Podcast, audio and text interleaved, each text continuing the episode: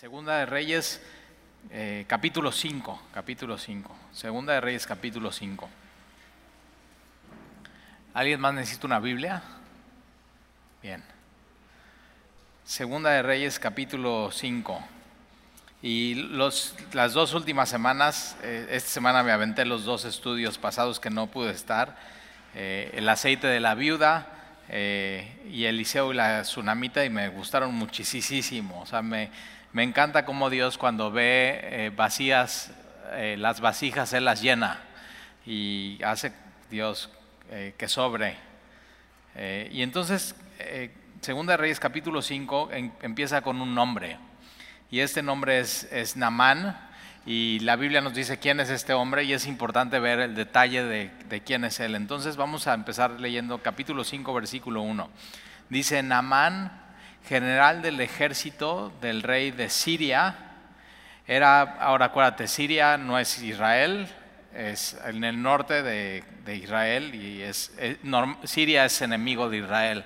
Ya hemos visto varias batallas del rey de Siria contra Israel. Y entonces, eh, simplemente así, la Biblia como tal introduce este nombre, Namán. Es general del ejército. No hay un puesto más alto en el gobierno. Está el rey y abajo del rey está el general, el general del, ejército. Entonces, así es lo más importante. Todo mundo conoce a Namán. Y entonces es general del ejército del rey de Siria y es un buen ejército. Y era varón grande delante de su señor y lo tenía en alta estima porque por medio de él había dado Jehová salvación a Siria. Fíjate cómo, o sea, una de las cosas que nos deja claro, primera y segunda de Reyes y desde Samuel, es que Dios es el rey y Dios es soberano y se hace lo que Él dice. Pero entonces de pronto vemos que no solamente esto sucede en Israel, sino también sucede en Siria, donde en Siria no se alaba a Dios, no se conoce a Dios, y, pero Dios sigue siendo soberano sobre eh, esta nación. Eh, de, hecho Jesús habla en Lucas, en el Evangelio de Lucas, de Namán, y está diciendo, bueno, eh, Elías escogió una viuda, que no es de Israel, y escogió a, y, Eliseo escogió a Naamán, que no es de Israel, y a él le sanó la lepra. Entonces, como que hasta en, tiempos de Jesús se conocía esta historia y se sabía quién era Naamán y qué es lo que había sucedido con él. Y lo que está haciendo Jesús es que ya está anticipando que el Evangelio que es poder de Dios para salvación, no solamente es para el pueblo de Israel, sino es para todas las naciones y todas las lenguas y todas las etnias. El Evangelio es algo global. Y entonces, eh, Jehová, entonces fíjate, Jehová está involucrado en todos los sucesos mundiales. Entonces todo lo que pasó, todo lo que ha pasado, ¿no? Y, y, fíjate qué chistoso. Ya en las noticias ya no hablan de la pandemia, ya te diste cuenta. O sea, ya no es relevante, ya eh, todos los días antes, todos los días era la pandemia, los números, los muertos, los hospitalizados, que ya creció en Hong Kong, que ya por aquí, que para allá, que las vacunas, ya, ¿quién habla de las vacunas? Ya nadie.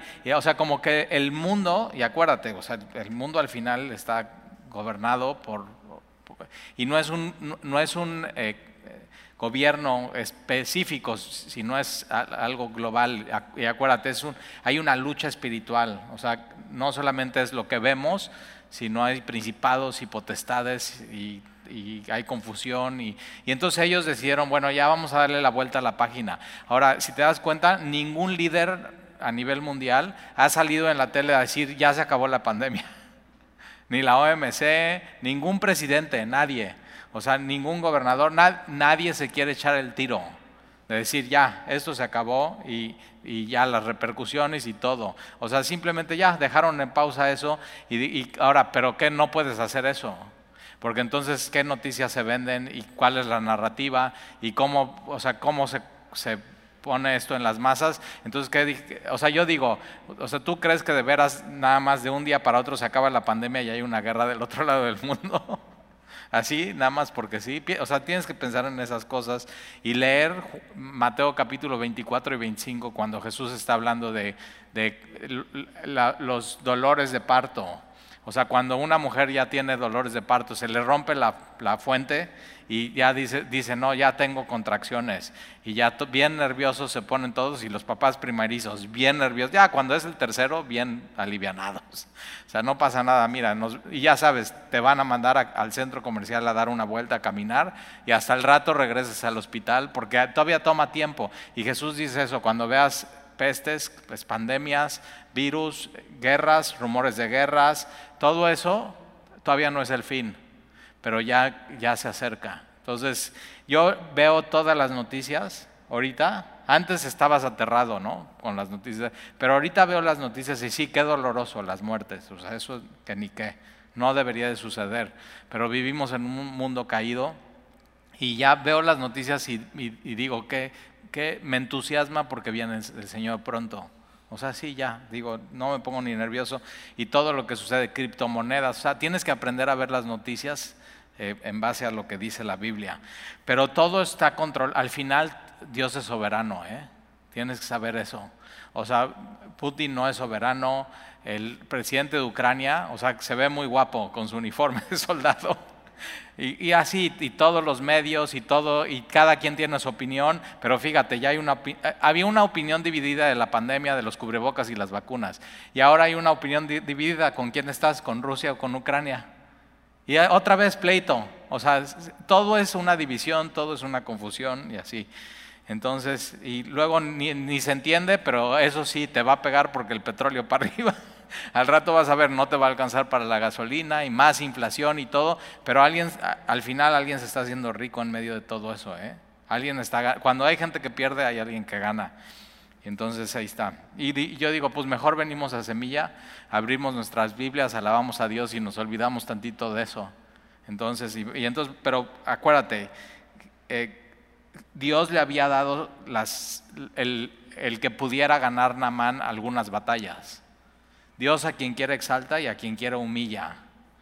Y entonces era un hombre eh, valeroso en extremo, o sea, bien valiente. Me encanta esa palabra, valeroso.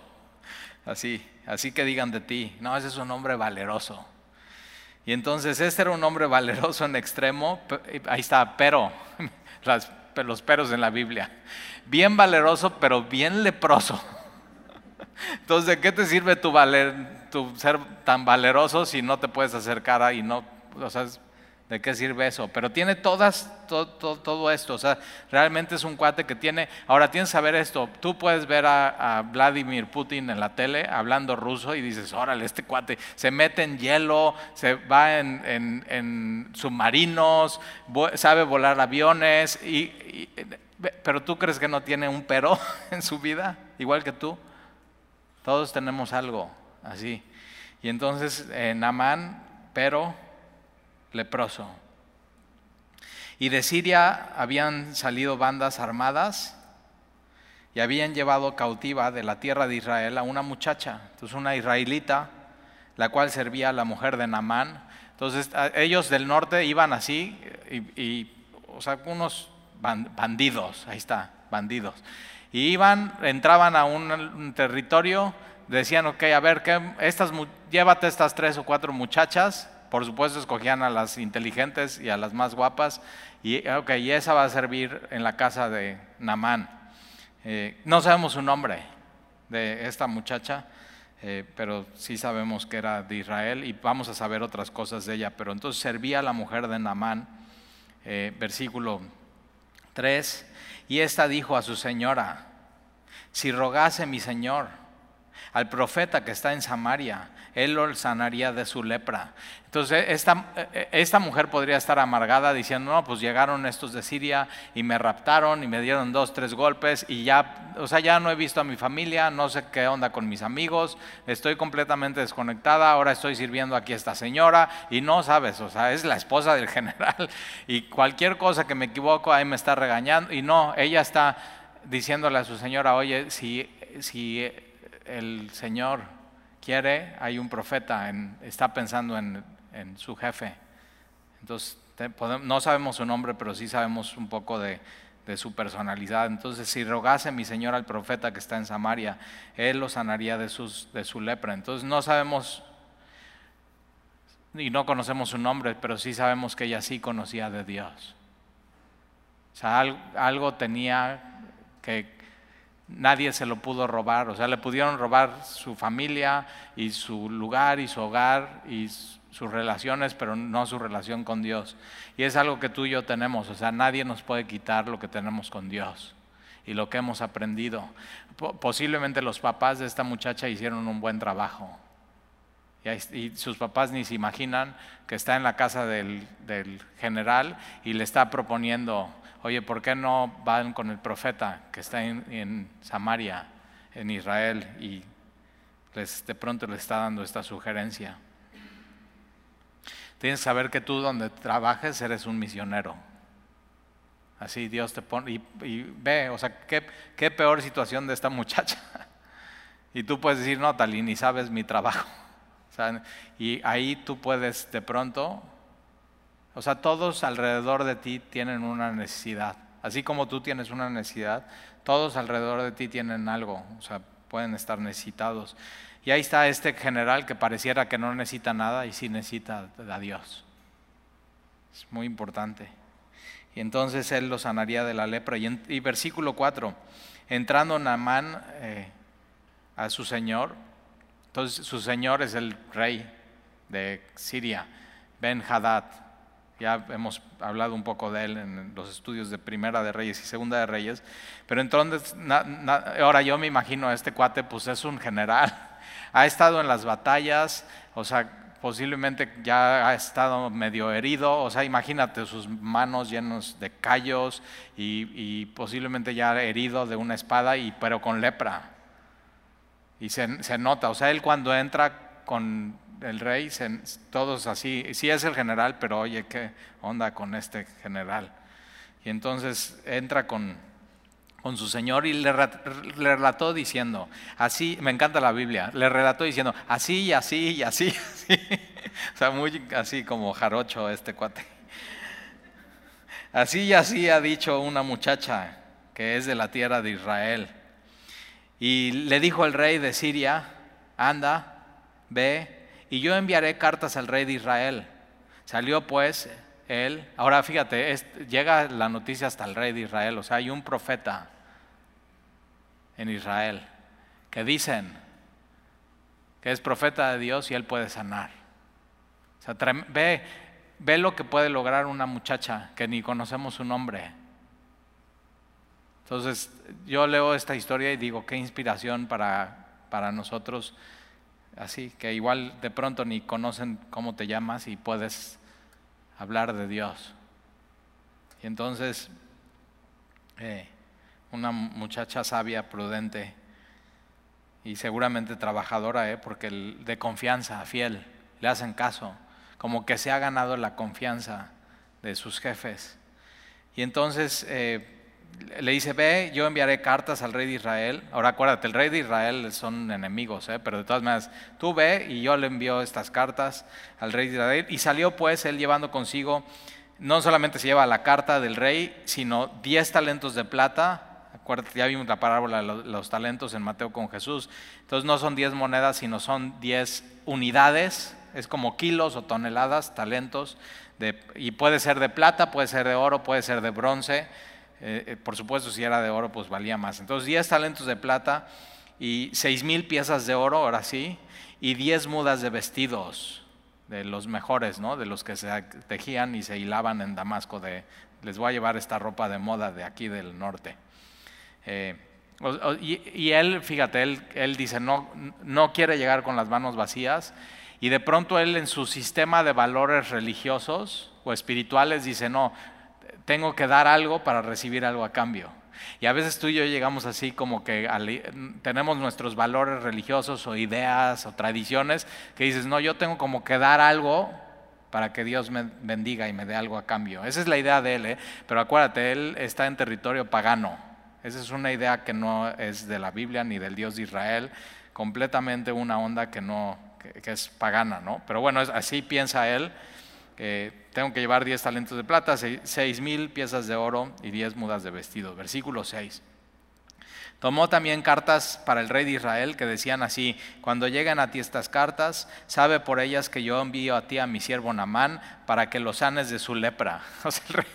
imagínate el rey recibiendo esto, te lo, te lo, encargo, es mi general y sánalo. Ahí está. Versículo 7. Luego que, o sea, no, el rey de Siria pues no entiende nada. No entiende nada de cómo es. Y, tienes, o sea, no le puedes pedir nada. No conoce a Dios. Yo siempre que cuando alguien llega, es que tal fíjate, es que fui a casa de mi tía y me dijo, y esto, y así, no sé qué, y, digo, y, ok, ¿y es cristiana? No, entonces, ¿qué esperas de ella? pues eso, o sea, no, no tienes que esperar nada. Si, si alguien dice conocer a Dios y sale con rollos raros, bueno, pues entonces sí sácate de onda, pero si no, no, así. ¿Qué tiene que hacer? Conocer a Dios. Ya, eso es. Y no tienes que juzgarle entonces. Y entonces, eh, mira lo que sucede, las cartas. Y entonces, versículo 7, eh, luego que el rey de Israel leyó las cartas, rasgó sus vestidos y dijo, ¿soy yo Dios que mate y dé vida para que este envía a mí que sane un hombre de su lepra. Entonces, e, él es el rey de Israel, él sí sabe de Dios, aunque vamos a ver como que una desconexión con Dios, porque acuérdate, él es el hijo de Acab que ha decidido hacer lo malo delante de Dios. O sea, como que no, pero, pero entiende algo, que, Dios es el que puede sanar, que Dios es el que mata, Dios es el que da vida, y entonces, eh, ¿cómo puede mandarme a mí para que sane su lepra? Considerad ahora y ved cómo buscan ocasión contra mí. Entonces él, él recibe estas cartas y dice, no, o sea, yo le voy a decir que no puedo sanarlo de la lepra y el general va a decir, ah, entonces guerra. O sea, como que él piensa, nada más vienen con un pretexto para hacer guerra contra mí.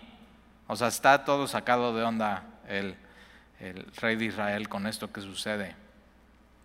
Y nada más buscan ocasión contra mí. O sea, es un pretexto para... Entonces, versículo 8, cuando Eliseo el varón de Dios oyó que el rey de Israel había rasgado sus vestidos, envió a decir al rey, ¿por qué has rasgado tus vestidos? Venga ahora a mí y sabrá que hay profeta en Israel. Una de las cosas que tenía Eliseo es una comunión con Dios. Y entonces al mismo tiempo que está pasando, Dios ya le está diciendo a Eliseo, mira, va a pasar esto, va a llegar él, manda a decir que, que, sí hay un profeta en Israel y que sí se puede sanar de su enfermedad y me lo mandas a mí. Ahí está. Eh, o sea, como que no sabe rey, estaba completamente desconectado de lo que estaba pasando en el reino de manera espiritual. Versículo 9. Y vino Naamán con sus caballos y su carro, entonces súper impresionante su comitiva. Entonces no solamente viene con su carro con, caballos y guaruras, y, o sea, es el general, todo un ejército. Y se paró a las puertas de la casa de Eliseo. Eliseo nunca había recibido una visita de estas. Versículo 10. Entonces Eliseo le envió un mensajero diciendo, ve y lávate siete veces en el Jordán y tu carne se restaurará y serás limpio. Ya, así, tal cual. O sea, o sea tan sencillo. Y entonces, pero fíjate, no sale. ¿eh? O sea, a veces los profetas de Dios son bien raros. No, no lo sale a recibir. O sea, ¿qué? Eliseo, ¿qué onda? Yo me, imagino a su siervo, Eliseo, o sea, viene con caballos y con carros y un chorro de comitiva. ¿Cómo? O sea, ni siquiera le vas a ofrecer un vaso de agua al pobre hombre. Dice, no, nada más dile esto, que vaya al Jordán siete veces y será limpio. Así de fácil, ya. Fíjate cómo Eliseo no, o sea, Eliseo pudo haber salido y decir, oigan, a ver, tómenme una foto para mi Instagram o algo. O sea, no, él no quiere llamar la atención, no quiere robar cámara, no quiere salir en el periódico, no quiere nada. Así, no, simplemente no sale en la foto, versículo 11. Y Namán se fue enojado diciendo, he aquí yo decía para mí, o sea, como que Namán traía una idea. Acuérdate, él ya trae ideas. Tengo que llevar esta ropa, esta plata, estas piezas de... Y cuando yo llegue y me presente ante el profeta, tengo esta idea, que, o sea, espero que suceda esto, tengo estas ideas. Y nosotros siempre que llegamos al, al Señor tenemos ideas. como que... eh, Y, dice, yo decía para mí, ¿saldrá él? Ahí está, fíjate por qué se enoja, porque no sale. Y él dice, no, va a salir él. Luego, y estando en pie, invocará el nombre de Jehová su Dios y alzará su mano. Así. Y tocará el lugar y sanará la lepra. Como que quiere ver así un, algo muy espectacular y, y alzará su mano, tocará el lugar, sanará la lepra. Trae ideas, presuposiciones. O sea, este es un general, como que él ya desde cuando va a la guerra planea la estrategia. Dice, ok, la estrategia para mi sanidad va a ser esta. Va a pasar esto y esto y esto. Y no pasa lo que sucede y se enoja. Ahora vamos a ver lo que, lo que sucede más adelante. Se, se fue enojado, ahí está, versículo 13. Mas su criado- sus criados se le acercaron y le hablaron diciendo, Padre mío, y con mucho respeto, pues es el general, Padre mío, si el profeta te mandara alguna gran cosa, ¿no la harías? O sea, si, si el profeta, si hubiera salido Eliseo y te dice, mira, Namán, te vas a sanar, pero tienes que hacer esto, te tienes que ir de rodillas de aquí a Damasco. ¿No lo harías? Y como que a veces decimos, bueno, no, es que tenemos que hacer cosas para Dios, tenemos que, o sea, obras y tenemos que dar cosas, o sea, son ideas y presuposiciones que, que Namán trae, a veces tú y yo traemos para con Dios. Pero ellos como que le están animando, o sea, ¿qué no harías eso tan difícil que Él te pediría? ¿No lo harías? ¿Cuánto más? Diciéndote, lávate y serás limpio. O sea, si Él te pediría algo tan difícil para sanarte, sí lo harías. ¿Por qué no haces algo tan sencillo? Y, así es como obra la gracia de Dios. Y hay gente que no entiende la gracia de Dios y se enoja. O sea, no puede ser tan sencillo. No puede ser tan sencillo como, como él decir, lo único que tengo que hacer es ir al Jordán y, eh, tirarme ahí siete veces y saldré y seré limpio. O sea, ah, pero ojo, ¿eh? Solo en un río. Solamente en un río. Solamente de una manera. Así nada más. Y, Jesús es lo que viene a enseñarnos. O sea, solamente es una manera, solamente es un camino. Y es así, de fácil, sí, aceptar a Jesús como tu Señor, poner toda tu confianza en Él, sí. Y no tienes que hacer nada más, no. Y no hay truco, así es. Pero la gente a veces como que no, no entiende que es así. Así es el Evangelio. Namán no solamente necesitaba ser sano de la lepra, sino de idolatría. Necesitaba conocer a Dios. Necesitaba dejar fuera todas sus concepciones y sus ideas y sus estrategias y su manera de pensar y hacer lo que la palabra de Dios le estaba diciendo, así tan sencillo y tan claro. Y, y ahora fíjate lo que va a contestar eh, él.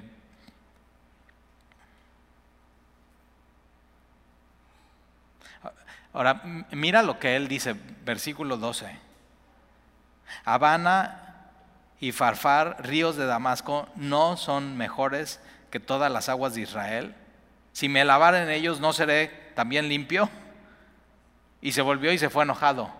O sea, otra vez, ¿por qué en, eh, ¿por qué en el Jordán? ¿Por qué donde está diciendo Dios? ¿Por qué siete veces? ¿Por, así, ¿por qué? ¿Por qué no me.? O sea, estos dos ríos, ahora el Jordán, si tú vas al Jordán es, y dices, ay, me quiero bautizar, mi sueño es bautizarme en el Jordán. Que no sea tu sueño. Agua súper chocolatosa. O sea, está mejor bautizarte aquí en Veracruz, en los bautizos en Semilla Veracruz, de veras. Ahora, estos dos ríos en Siria eran espectaculares. Agua deliciosa de manantial cristalina. Era eh, así, se hacían alrededor de los ríos jardines. Y él dice, ¿por qué aquí? Y hay veces que así está peleando gente con Dios. O sea, ¿por qué, como, ¿por qué la salvación como Dios la di- dice? ¿Por qué no de manera diferente? ¿Por qué no tendría que yo hacer cosas? ¿Por qué no primero esto y esto y esto? ¿Por qué no primero dejo esto antes de ser salvo y recibir a Jesús? ¿Por qué no? Porque no es tu plan, porque no es tu te- estrategia, porque Namán es un simple general y Dios es Dios. Eso es muy importante entender. Y eso es lo que nos enseña un poco aquí Namán. Entonces, no, o sea, si es algo sencillo, no lo harías. ¿Cuánto más diciendo, lávate y serás limpio? Algo sencillo. Yo la primera vez que escuché el Evangelio y entendí y leí la Biblia y dije, ¿así? ¿Así nada más? Ahora, no es así nada más porque Jesús fue a la cruz. O sea, el, precio fue pagado, la obra de Jesús fue completa, fue plena, fue real. Él derramó su sangre por ti. Y lo único que dice Dios es eso, es invoca el nombre de Jesús y serás salvo.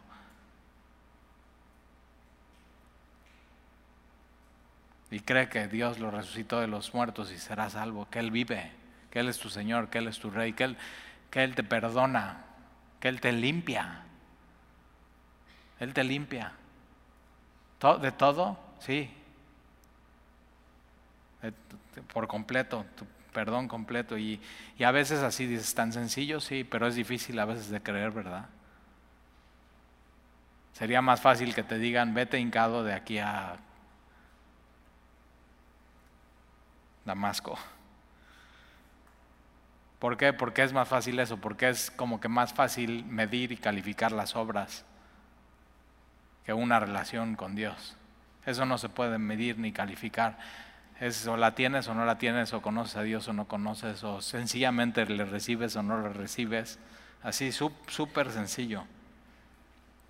Y entonces, eh, lávate y serás limpio. Y en versículo 14, él entonces descendió y se zambulló siete veces en el Jordán conforme a la palabra. Ahora, pero para hacer eso él se tiene que humillar, ¿eh? Porque él, después de enojarse, lo convencen. Y dice, bueno, está bien, ya voy a ir al Jordán. Y ahí va, y, al Jordán se hay rocas, se tiene que meter, está todo resbaloso. Cuando, cuando pisas, o sea, su pie cae y así, y dice, ok, va, cuéntenme, una, dos, así, siete, como niño chiquito, como un bebé. Pero ¿qué es eso? Es está confiando en Dios y le está haciendo caso. Así tan sencillo. Y entonces él se zambulló siete veces en el Jordán, conforme a la palabra del varón de Dios, ahí está, conforme conforme a lo que dice Dios. Y su carne se volvió como la carne de un niño, como que nació de nuevo. Y Jesús dice eso, es necesario nacer de nuevo para ver el reino del Dios. Y entonces quedó limpio por completo. Ahora, eh, él, acuérdate, él que quería que saliera Eliseo, pues, alzara su mano, pusiera otra mano, o sea, y él, él ahora sabe, no es la mano de Eliseo, es la mano de Dios que limpia. Y vemos a Jesús en Lucas con un leproso que nadie se quiere acercar de él, nadie lo quiere, o sea, este leproso cuando va pasando por la calle se tiene que cubrir con la mano y su boca y decirle es, inmundo, inmundo y que nadie se le acerque y no ser parte de la sociedad y Jesús va a él. Y le dice, si quieres, puedes, o sea, puedes limpiarme. Y Jesús dice, sí quiero, extiende su mano a él. Y le dice, fíjate, Namán sabe, no fue la mano de Eliseo, fue la mano de Dios. Y este hombre con Jesús, cuando Jesús le toca, sabe, esa mano fue la mano de Dios que Jesús es Dios. Y es el único que puede hacer eso. Y entonces quedó limpio, la mano, la mano de Dios, quedó limpio. Versículo 15. Y volvió al varón de Dios, él y toda su compañía, y se puso, entonces del Jordán vuelve a, donde está Eliseo, en Samaria, y se puso delante de él y dijo, he aquí ahora que conozco que no hay Dios en toda la, en toda la tierra, sino en Israel. Entonces, fíjate, no solamente Dios lo limpió de la lepra, sino de idolatría. Ahora adora a un solo Dios, al Dios de Abraham, de Isaac, de Jacob, al Dios vivo y verdadero, al Dios de Israel. Y así opera Dios. O sea, y, Eliseo no le dice, mira, primero tienes que dejar todos tus ídolos, y después tienes que dejar todos tus pecados, y después tienes, no, tienes que creer en Dios y en su palabra, y sumérgete. Y Dios lo limpia por completo, ¿eh? ¿Por qué? Porque es por gracia, no es por obras. Entonces tú puedes ir a Dios así como estás, y Él te perdona y te limpia. Y entonces vemos a un Namán completamente nuevo. Y, mira lo que le dice, te ruego que recibas algún presente de tu siervo. Primero está así, soy el general y como este no sale, se cree mucho, profeta de Dios, y me está mandando al Jordán cuando en mi pueblo hay dos ríos más hermosos, y de pronto regresa ya con un corazón generoso, con un corazón transformado, y dices, yo soy tu siervo, ¿te puedo dar un regalo? ¿Te puedo dar un regalo? Versículo 16, ahora sí sale Eliseo ahora, ¿eh? Porque ya sabe que Namán no está viendo a Eliseo, está viendo a Dios. Entonces ahora sí sale. Y le dice, eh, ¿te puedo dar un regalo? Y él dijo, vive Jehová en cuya presencia estoy. Eso decía Elías, ¿eh? en cuya presencia estoy. Y Eliseo ahora dice, yo estoy en la presencia de Dios. Eso es lo que hacía tan especial a estos profetas. Estaban en la presencia de Dios. Y no les importaba lo que opinara el general. Les importaba lo que decía Dios. Y eso es lo que tú, tú y yo tenemos que hacer. No me importa lo que opine nadie. Yo lo que me importa es Dios, me importa agradar a Dios, me importa honrar a Dios, me importa estar bien con Dios, no me importa nada más. Entonces vive Jehová en cuya presencia estoy, que no lo aceptaré. ¿Por, eh, qué? Ahora, vimos la semana pasada que Eliseo acepta una propiedad, una casa pequeña, una cama, un buró y una mesa. ¿Por, qué? Porque esta mujer ya había decidido alabar a Dios, ya había, y simplemente de su generosidad nace esto. Pero ¿qué es lo que vemos aquí? Eh, quiere hacer un punto Eliseo. Yo no soy como los profetas de Damasco. Soy completamente diferente. Le quiere mostrar que Dios es un Dios de gracia, que no hay un trueque, que no tienes que dar algo para que Dios te dé. Y eso se lo va a dejar claro. Entonces dice, no, no lo aceptaré y le instaba a que aceptara alguna cosa, pero él no quiso. Que, Eliseo quería que, dejar claro, es por gracia. Entonces, Namán, entonces vas a regresar a tu, a tu tierra limpio, conociendo a Dios y con lo que venías, manos llenas. No tienes que dejar nada. Y eso es el Dios de la Biblia. ¿eh? Entonces Namán dijo, te ruego pues, de esta tierra no se dará a tu siervo la carga de un par de mulas, porque de aquí en adelante tu siervo no sacrificará holocausto ni ofrecerá sacrificio a otros dioses, sino a Jehová. Me, encanta eso. Eh, digo, eso Namán. O sea, amén, bien, ya limpio y conociendo a Dios y alabando a Dios y dices, nunca más ni un otro Dios. Ve cómo Dios cambia su corazón. Ahora, ¿qué es lo que quiere Namán? Dice, ok, no me vas a dar no me vas a aceptar presente, ¿me puedo llevar un presente de, Israel? Y se puede agarrar dos, dos puños, dos mulas llenas de tierra. ¿Qué es lo que quería hacer? Un altar en su casa, en su tierra. Ahora, eso no era, o sea, hay gente que hoy ya sigue haciendo eso, o sea, va a su viaje, cristianos, ¿eh? van a su viaje a Israel y están en Galilea y todo muy bonito y dicen, me voy a llevar esta piedrita. Tierra Santa, Piedra Santa, ¿no? Y yo digo, y así todos tenemos nuestros rollos y nuestras cosas y todo, pero ojo, ¿eh? Mira lo que va a ser, eso es muy importante que hagas con alguien recién convertido. O sea, de poco a poco va a ir conociendo a Dios. Déjalo. Déjalo. Va a seguir con onda y se va a sacar unas cosas raras. Y entonces, mira, mira lo, que hace, versículo 14. Ah, pero le dice, yo nada más voy a sacrificar. Entonces déjame llevarme eh, esta tierra a mi casa. Y versículo 18, y en esto perdone Jehová tu siervo que cuando mi señor el rey entrara en el templo de Rimón para adorar a él, ah, no nada más había Rimón, ah, estaba Baal, estaba Astoret, muchos dioses, pero uno de ellos era Rimón, para adorar en él, y se apoye sobre mi brazo, yo también me inclinaré en el templo de Rimón cuando haga eh, tal. Jehová perdone en esto a tu siervo. O sea, es como que es mi chamba y no lo puedo dejar de hacer. Y cuando yo me, incline, no va a ser para adorarle, eh, te lo dejo claro. Es más, dile a Dios que me perdone cuando suceda eso, pero lo voy a tener que hacer. Y, o sea, pero ve el corazón de un nuevo creyente. O sea, me encanta Namán. Y entonces Eliseo, versículo 19, eh, él le dijo, ve en paz. O sea, llévate la tierra. O sea, ya sí, llévatela y haz tu altar y no adores a Dios te va a ir enseñando. Y está bien cuando vayas y te tengas que inclinar a Rimón por tu jefe, pues inclínate, no pasa nada. Tenemos que aprender a Eliseo un poco eso y así. Entonces dice, ve en paz. O sea, ya, ya vete, o sea, si, si tu conciencia te lo permite y estás tranquilo, hazlo. Pero mientras tu conciencia te vaya ordenando otra cosa y vayas conociendo a Dios, Él solito va a ir ordenando las cosas. Y es, es eso, que Dios te salva y después te va santificando. Y ese es un proceso. Y Él lo va a hacer. Y tienes que tener paciencia con otra gente eh, y nuevos creyentes. Deja que él, que él lo haga.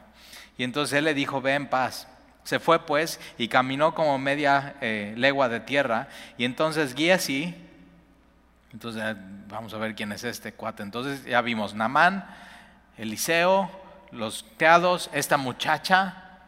O sea, increíble lo que ella hace. Ve, esta muchacha llevó a que este hombre dejar la idolatría y adorar a Dios.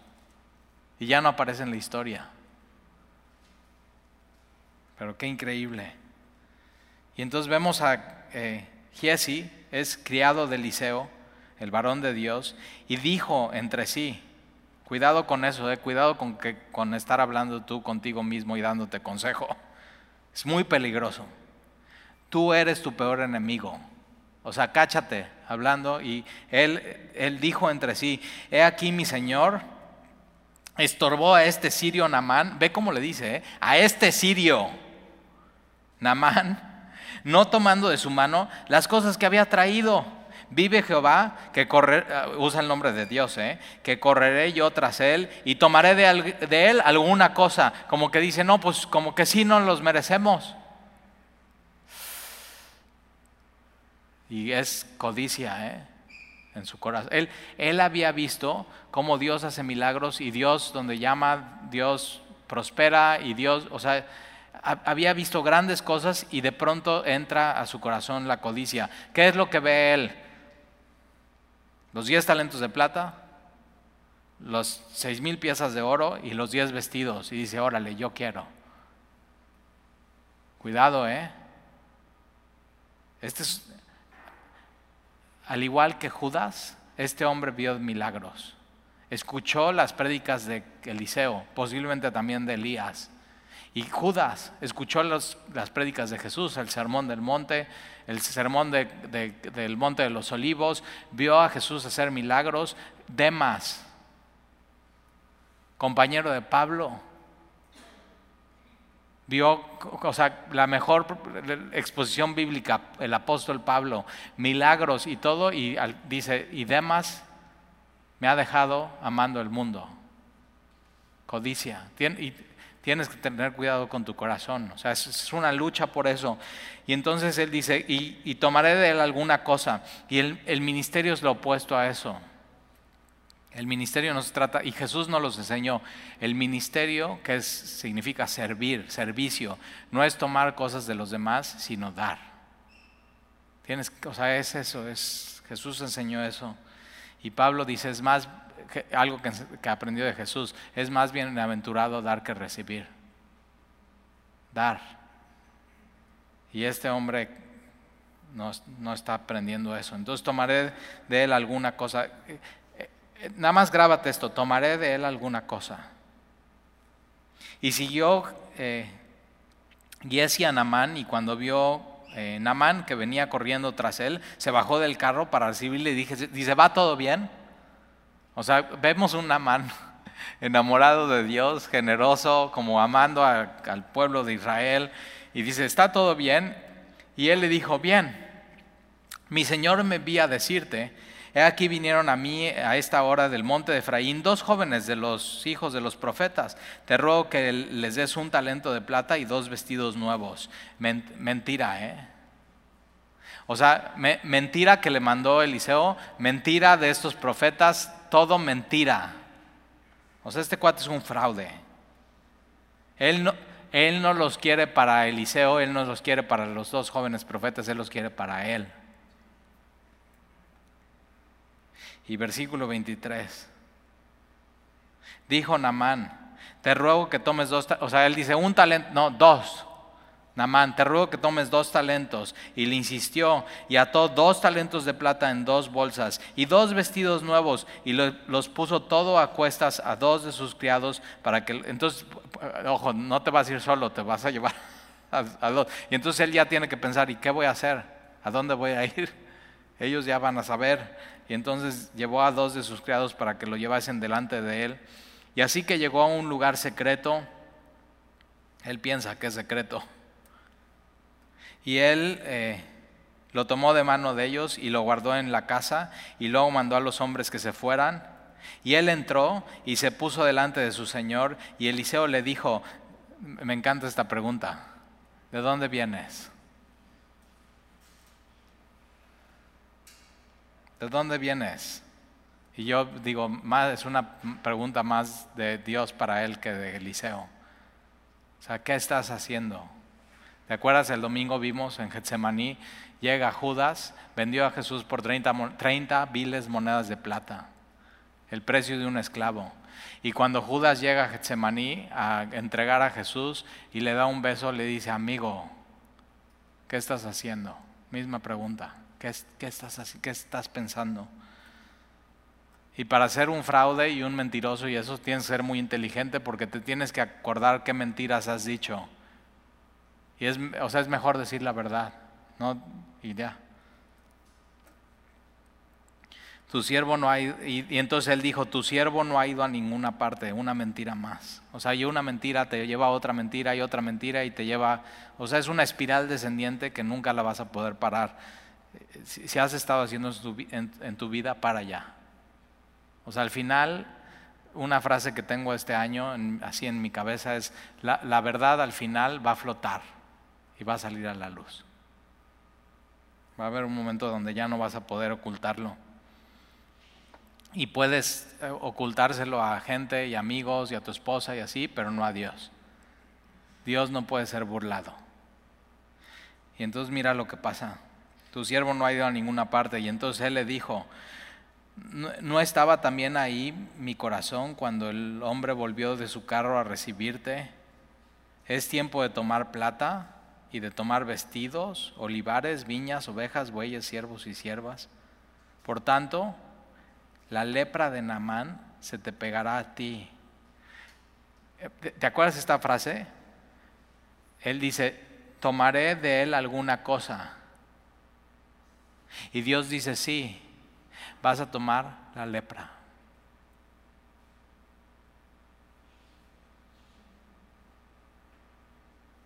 Y la lepra de Namán se te pegará a ti y a tu descendencia para siempre. Y salió de delante de él, y salió de delante de él leproso y blanco como la nieve. Entonces Amán, de ser un idólatra a un adorador de Dios, y este siervo de Eliseo, de ser un adorador de Dios, a ser un idólatra. Porque desear eso en tu corazón es idolatría. O sea, es tremendo. Tremendo lo que sucede. Y tienes que cuidar tu corazón. ¿eh? Versículo 1, los hijos de los profetas dijeron a Eliseo, he aquí el lugar que moramos contigo nos es estrecho, o sea, ya no, ya no cabemos. Ahora fíjate, en medio de... Una de las cosas que estaba pasando en este tiempo es que había una hambre, había una crisis, no solamente económica, sino espiritual, pero de pronto, en medio de eso, Dios está dando gracia a un general en extranjero y al mismo tiempo está levantando más profetas de Dios. Y ya no caben, o sea, en la escuela de profetas ya no cabemos, ya, ya no cabemos. Y entonces versículo 2 le dicen, eh, vamos ahora al Jordán y tomemos de ahí cada uno una viga y hagamos ahí un lugar en que habitemos. Y el, Eliseo dice, andad. Entonces esto es bien importante, los que traen la, o sea, se dan cuenta, ya no cabemos, ya no cabemos, ya no cabemos. Y no es una queja, sino es, ya no cabemos, vamos a hacer esto. Vamos al Jordán, vamos a cortar leña y vamos a hacer un nuevo lugar. Me encanta eso. Así debe ser en la iglesia. ¿eh? Cuando veas una necesidad, En vez de ser una queja, tienes que hacer una propuesta, decir, ahora, ¿qué vamos a hacer? Ahora ellos saben, si somos más profetas, es problema de Dios y Él lo va a resolver. Ellos saben, donde Dios llama y Dios está haciendo crecer, Dios va a proveer.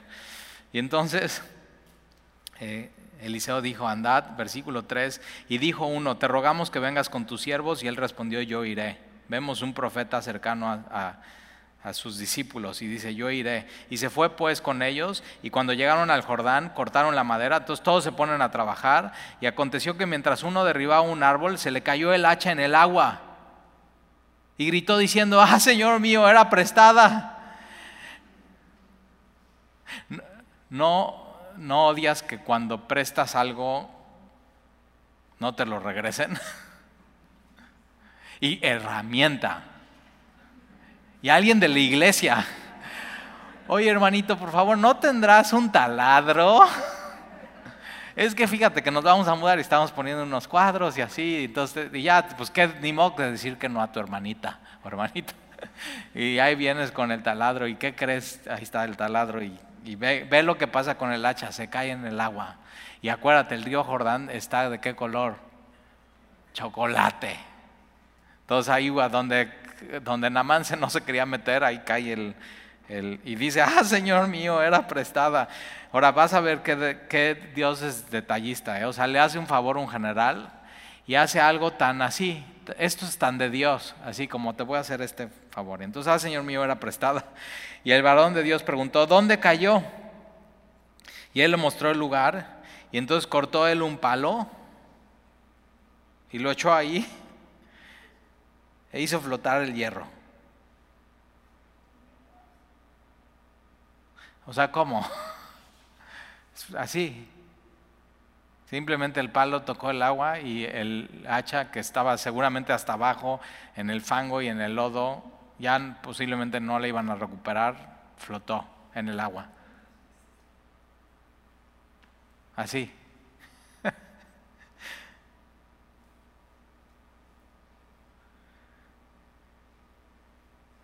Dios a veces hace cosas así y, hoy dices, pues mira, no tengo un hacha eh, perdida y no se me ha caído al agua, pero de pronto posiblemente tú como cristiano hayas perdido el filo en tu vida.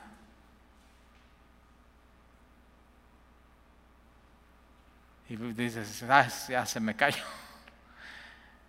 Y Dios dice, ¿dónde se te cayó? ¿A dónde dejaste eso en tu vida? O sea, ¿en qué momento? ¿Cómo pasó eso? ¿Dónde? Y dices ahí, y, entonces ya, y Dios hace eso y dice, ok, va, te lo, te lo regreso. Y mira lo que dice, eh, y, lo echó ahí, hizo flotar el hierro y dijo, tómalo. Entonces ahí está el... Y esta es una historia entre los profetas. ¿Y te acuerdas cuando estábamos construyendo nuestro instituto de profetas? Y todos aquí tenemos una historia con Dios que así, que ha hecho un detalle, así un detalle, y que para otros es insignificante. O sea, ¿qué? Una, una herramienta, un hacha, unas llaves. Y Dios dice, te voy a dar esto, y tú sabes que esto es entre tú y Dios. Y entonces Él extendió la mano y, y lo tomó, así, ya, ¿cómo así? Tan sencillo. Y Dios tiene sus métodos y Dios tiene sus maneras, pero esto es lo que me dice, es que Dios es un Dios dispuesto, disponible, accesible, puedes decir, ay Señor mío, ve, o sea, qué burro se me cayó, o se me, así, Dios está ahí. Y Dios nos ayuda. Él es nuestro ayudador. Bien, ahí la dejamos y la próxima semana vemos a Eliseo con los sirios, ¿sale? ¿Oramos?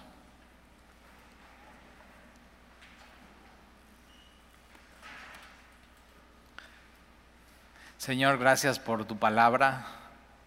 Y gracias porque una vez más nos recuerdas que así de sencillo es. Y para el que cree nada le es imposible.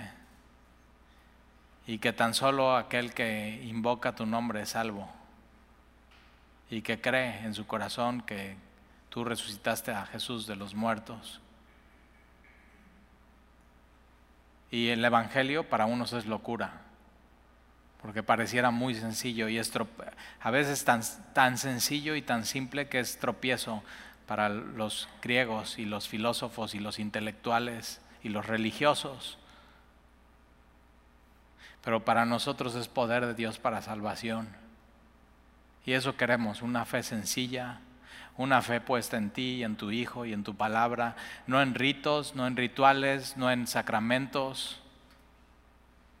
Queremos ser como Namán, así, que simplemente hizo lo que tú le pediste.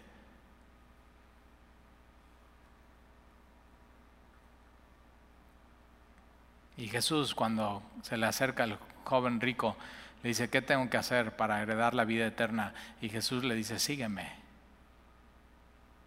sígueme. Así de sencillo. Pero implica todo, implica nuestra voluntad, implica nuestro corazón, implica nuestros deseos, implica dejar todas esas ideas que traíamos cargando, preconcebidas y estrategias y espiritualidad. Pero hoy podemos entenderlo, Señor, con esta historia de Namán.